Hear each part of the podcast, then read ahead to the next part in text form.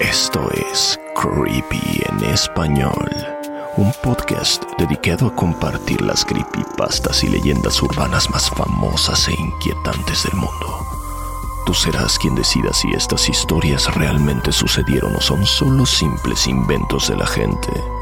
Se recomienda discreción, ya que estas historias pueden contener lenguaje explícito y descripciones gráficas de violencia.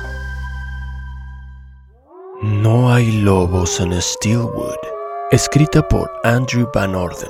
Narrado por Fernando Hernández. Traducción Roxana Pérez. Los lobos grises de Virginia se extinguieron hace más de 100 años. Según los guardabosques, no se ha encontrado ningún rastro de este animal desde 1900. Sin embargo, en tiempos recientes comenzaron a haber diversos reportes sobre grandes depredadores, justo después del atardecer o al caer la noche, generalmente por parte de algún excursionista o algún aventurero novato. Pero todos estos reportes obtienen una sola respuesta de la guardia local. No hay lobos en Steelwood. Cuando una mascota se pierde en la oscuridad de Steelwood y nunca regresa o es encontrada mutilada, siempre sugieren las mismas excusas. Zorros, perros salvajes o adolescentes con demasiado tiempo libre y poca compasión. Hace unos años, cuando desapareció el hijo pequeño de una familia recién llegada a la zona en su propio patio trasero dejando solo su chamarra con pequeños rastros de sangre, la respuesta de la policía fue tajante. Un secuestro. Los ataques animales quedaron descartados de inmediato. Los viejos residentes de la zona, como yo, nos limitamos a negar con la cabeza y a murmurar irónicamente entre nosotros. No hay lobos en Steelwood. Así que si quieres dormir cerca del bosque, mantén las puertas y persianas bien cerradas, aunque solo sea para sentir paz y así evitar ver al misterioso bosque de Steelwood en la madrugada. Y si de alguna manera te encuentras caminando cerca o, Dios no lo quiera, por el bosque alguna noche, vuelve a casa tan rápido como puedas. Intenta ignorar los sonidos del viento nocturno que aúlla. Al fin y al cabo, solo harán volar tu imaginación. Y si de casualidad crees ver lo que parecieran ser ojos brillando a través de la niebla, desde los arbustos, entre las ramas de los árboles, y si tienes la suerte de llegar a casa sano y salvo, solo recuerda esto. No hay lobos en Steelwood.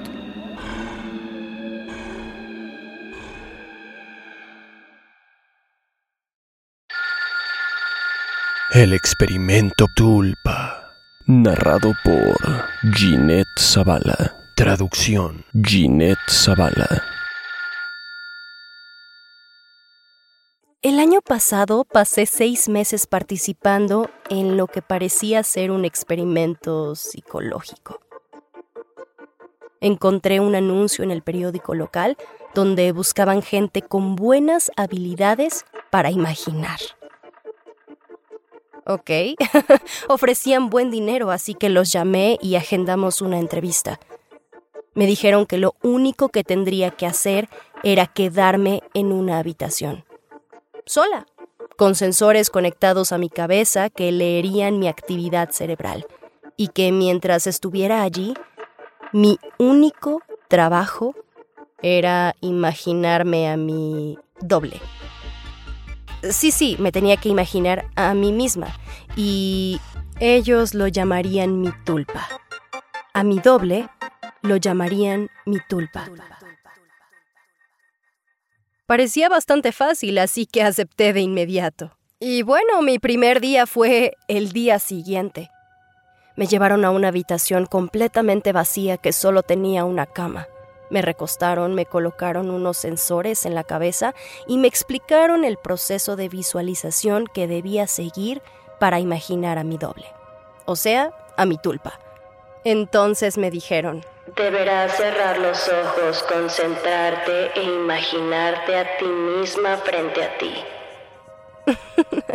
Bastante sencillo, ¿no? me explicaron que si me aburría o que si estaba inquieta, en lugar de moverme, debía visualizar a mi doble moviéndose o incluso intentar interactuar con ella. Qué extraño, pensé. La idea principal era mantener cerca a mi tulpa, el mayor tiempo posible. O al menos eso es lo que yo entendía acerca del famoso experimento. Debo confesar que los primeros días me costó muchísimo trabajo. E-, era bastante difícil concentrarme por tantas horas seguidas. Me imaginaba a mi doble durante unos minutos y luego me distraía con cualquier cosa. Pero al cuarto día conseguí mantenerla presente durante las seis horas de la sesión. Fue un gran logro, me dijeron que lo estaba haciendo muy bien y yo me alegré, sentí que realmente era buena para este trabajo. La segunda semana me dieron una sala diferente, con altavoces colocados a lo largo de las paredes y me dijeron que querían ver si seguía manteniendo a mi tulpa conmigo a pesar de los estímulos externos y las distracciones. la música que se oía en las bocinas era inquietante.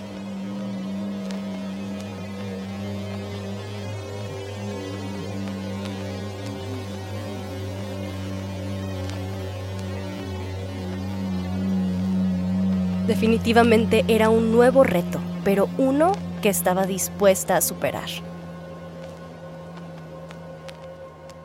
La segunda semana recuerdo que pusieron una melodía aún más perturbadora, pero no algo así como na na na na no, no, no, era algo lleno de gritos mezclados con conversaciones y había un teléfono antiguo sonando y unas voces en un idioma extranjero que no podía entender, pero aún así yo no perdía la concentración.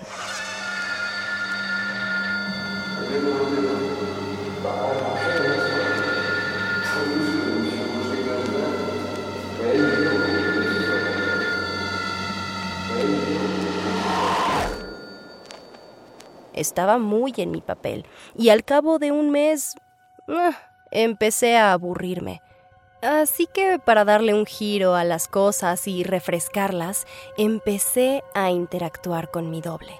Conversábamos, jugábamos a piedra, papel o tijera, o me la imaginaba haciendo malabares, bailando breakdance. Eso era genial. O cualquier cosa que se me antojara y pregunté a los investigadores si mi locura afectaría negativamente al estudio, pero me persuadieron a seguir imaginando cosas, así que yo seguí. Así que mi doble y yo continuamos jugando. Era bastante divertido durante un tiempo. Luego las cosas empezaron a tornar cada vez más extrañas durante las sesiones. Recuerdo muy bien un día cuando yo le estaba platicando a mi tulpa, A, mi doble, sobre mi primera cita y ella me corrigió. Sí, sí, como si ella hubiera estado ahí y yo no. Yo decía que el chico con el que estaba saliendo llevaba una blusa amarilla y ella me decía que no, insistía que era de color verde. Y entonces yo lo dudé, lo pensé por un segundo y me di cuenta que tenía razón. me asusté. Hablé con los investigadores al respecto y me dijeron que era completamente normal, que estaba estimulando tanto a mi mente, a mi cerebro, que mi subconsciente estaba más susceptible y receptivo. wow, lo que había sido espeluznante de pronto me pareció genial. Me llevó algo de práctica, pero descubrí que podía interrogar a mi tulpa para acceder a todo tipo de recuerdos. Podía hacer que citara páginas enteras de libros que en algún momento de mi vida había leído o cosas que me había aprendido en la escuela.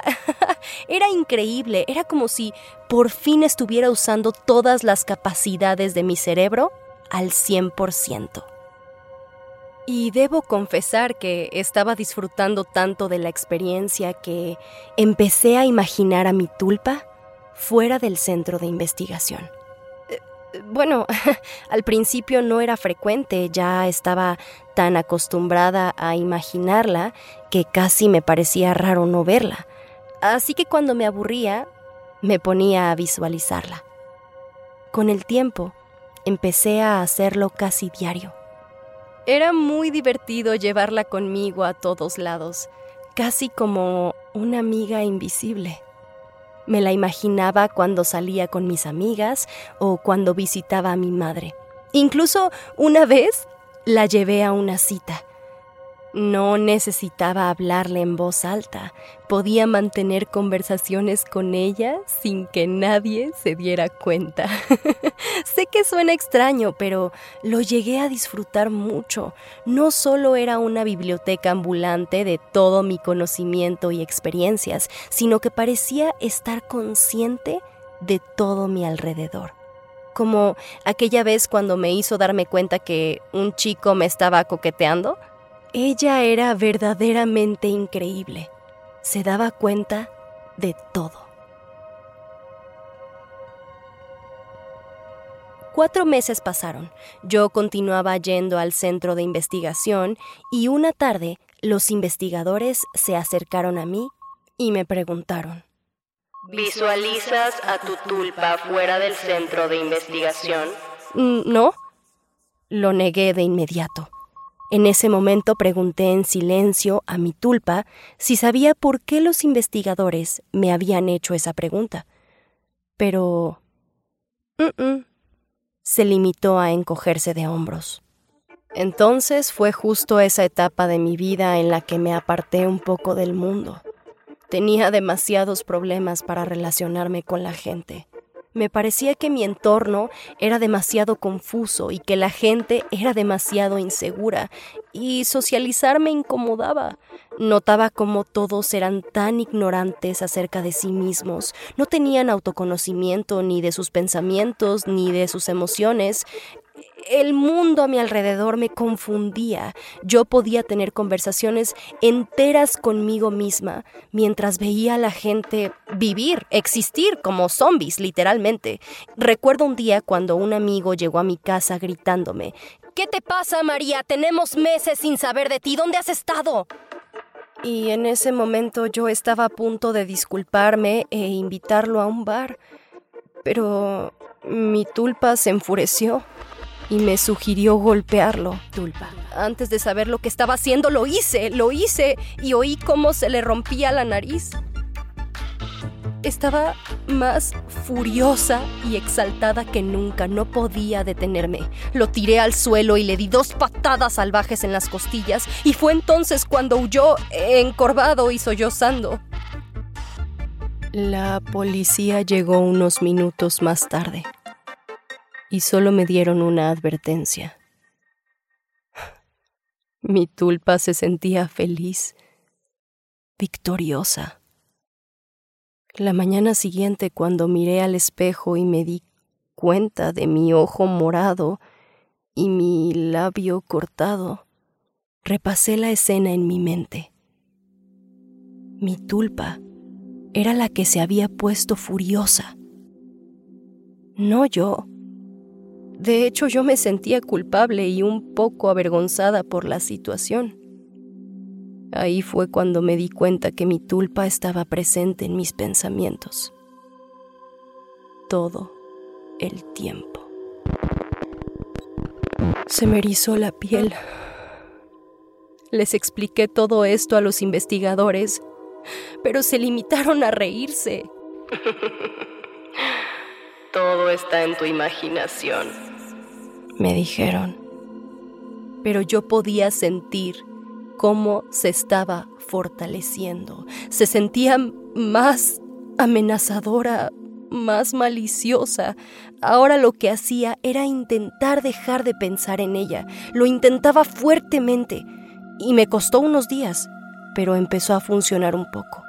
Podía deshacerme de ella durante horas, pero cada vez que volvía, era peor.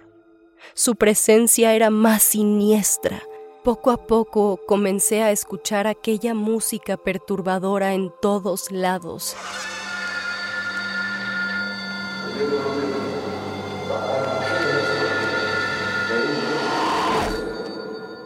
Incluso cuando estaba en casa también podía sentir la presencia de mi tulpa, ahí respirándome en la nuca, acechándome, y no podía renunciar a mi trabajo en el centro de investigación, necesitaba ese dinero.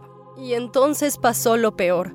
Al sexto mes, a mitad de una sesión, dos hombres entraron a la sala y me sujetaron. Un sujeto con bata de laboratorio entró y me clavó una aguja en el cuerpo y me hizo perder el conocimiento.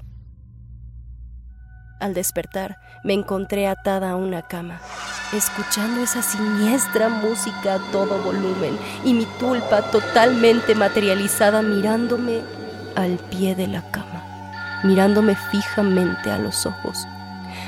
Apenas si parecía un ser humano. Sus rasgos eran monstruosos, sus ojos estaban hundidos en sus cuencas, se veían como los de un cadáver.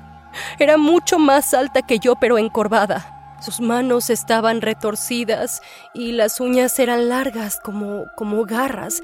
Era simplemente aterradora. Intenté dejar de pensar en ella, pero solo sonreía. y me golpeaba. Me retorcí en mis ataduras lo mejor que pude, pero apenas si pude moverme. Tienes la cabeza llena Me dijo con su aliento putrefacto, y no pude hacerla desaparecer. Las siguientes semanas fueron horribles. Solo recuerdo estar en la cama sintiéndome confundida, desorientada, mientras los doctores entraban y salían, obligándome a tomar pastillas y recibir inyecciones. Mi tulpa seguía presente en mis pensamientos, burlándose y jugando con mi mente y yo solo estaba alucinando, imaginando que mi madre estaba ahí, regañándome. Haría. Mientras mi tulpa la degollaba y yo podía oler la sangre, casi saborearla. Recuerdo que en algún punto pude ver a los doctores interactuando con mi tulpa. Hablaban con ella. Sabían que ella era la real. Que podía tocarme, hacerme daño.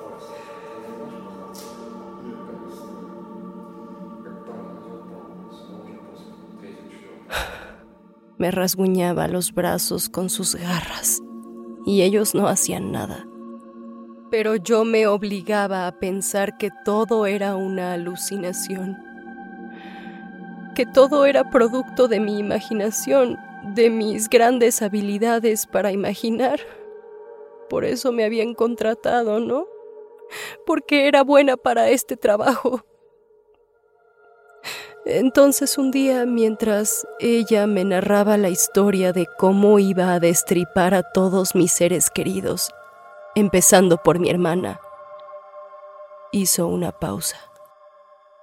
Una mirada quejumbrosa cruzó su rostro y alargó la mano para tocarme la cabeza, como hacía mi madre cuando tenía fiebre.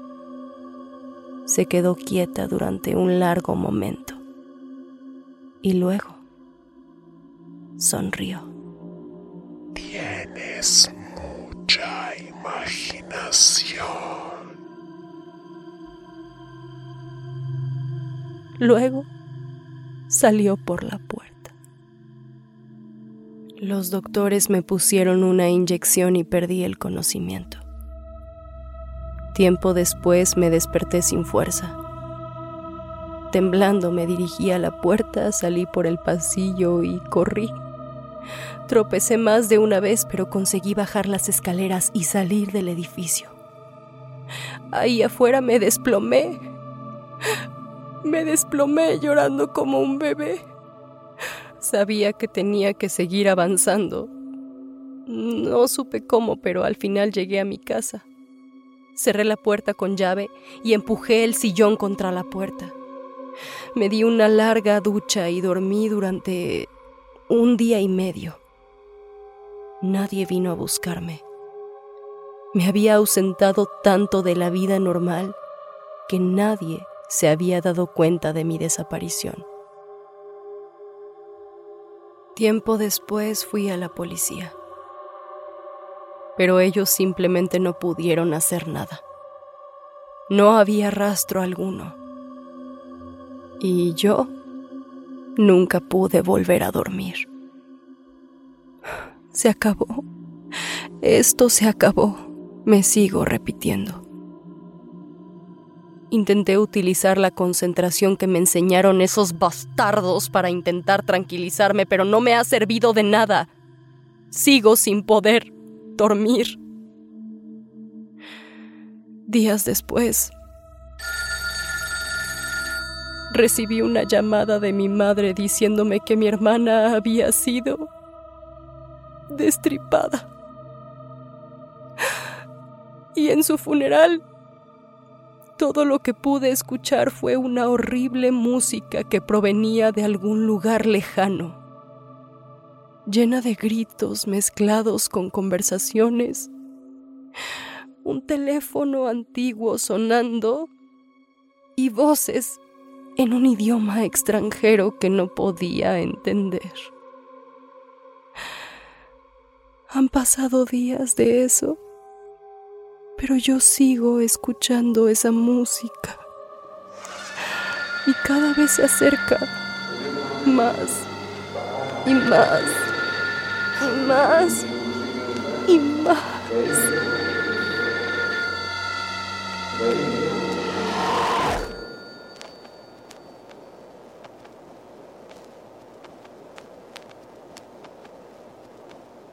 Creepy en español fue creado por John Grills y producido por Guillermo Ruiz de Santiago. Manda tu propia historia a creepyhistoriaspod.gmail.com y nos pondremos en contacto contigo. Síguenos en Instagram, estamos como arroba creepy en español. No olvides suscribirte a Creepy en español donde sea que escuches podcasts. Todas las historias compartidas en este podcast están bajo licencia de bienes comunes creativos o tienen el permiso explícito del autor. Ningún extracto de este podcast debe retransmitirse o distribuirse sin el consentimiento del equipo de Creepy en español y de su autor.